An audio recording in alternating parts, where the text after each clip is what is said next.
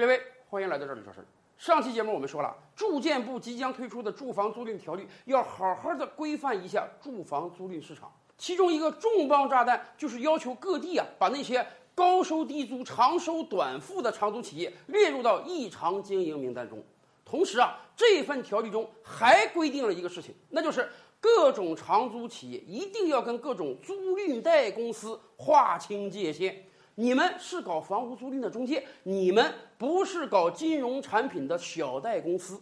为什么要这样划清界限呢？我们讲另外一个事儿，大家清楚了。今天如果你到汽车 4S 店去买车的话，有时候你如果付全款，你会遇上一个冷脸子，人家觉得公事公办。如果你说我不想付全款，我想贷款买车，哎呀，那那个销售员简直把你当爷爷供啊！为什么？为什么一般情况下我们理解我全款说明我有钱，你应当好好伺候我才对啊？为什么我贷款说明我资金不太充裕，你反而要更加热情的迎接我呢？原因很简单，谁都知道，只要你去贷款买车，哎，那么 4S 店就可以大大的通过你贷款的行为赚一笔钱，人家至少也可以从小贷公司那里获得很大的一笔佣金收入。租赁贷和长租企业也是这样啊。长租企业靠什么生存？很重要的一点就是长收短付。我跟房客讲，你要一次性的交六个月、交一年的房租，这样呢，我能给你优惠，你这个租金相对比市场价格低一点。可是，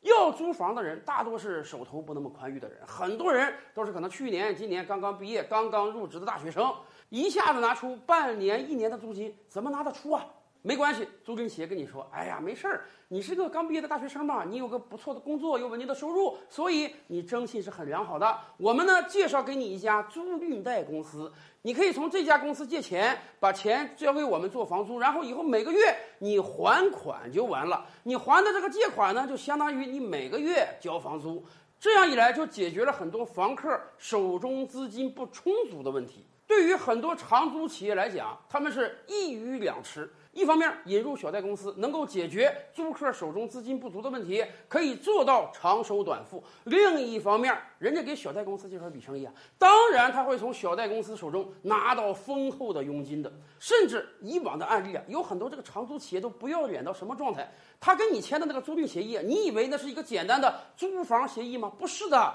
他那个协议实际上是一个先贷款再租房，借下来的钱打入到人家公司账户的协议。也就是说，不知不觉之中你就被人家套路了。有的学生，人家租房的时候签的合同，真以为我每个月的还款，实际上是每个月交的租金呢。不知不觉之中就被人家挖好了坑，下好了套，以至于啊，前些日子不是很多地方出现长租公寓暴雷吗？有很多学生，人家还丈二和尚摸不到头脑呢，他们还想着呢，哎，我不是每个月正常交租金吗？我也没多交啊，那是不是我没有损失啊？房东过来要房，我搬走就得了呢？不是的，你那个钱早就从小贷公司借出来给他了，现在他暴雷跑路了，你不但没有房子住，你每个月还得还小贷公司的借款，你如果不还，人家就要催收，就要起诉你，你信用就会有污点，这真是让广大租客叫苦连天呀。早十几年，那些被坑的租客顶天的是交的钱拿不回来了。现在可好了，不单房子没得住，每个月还得还人家钱。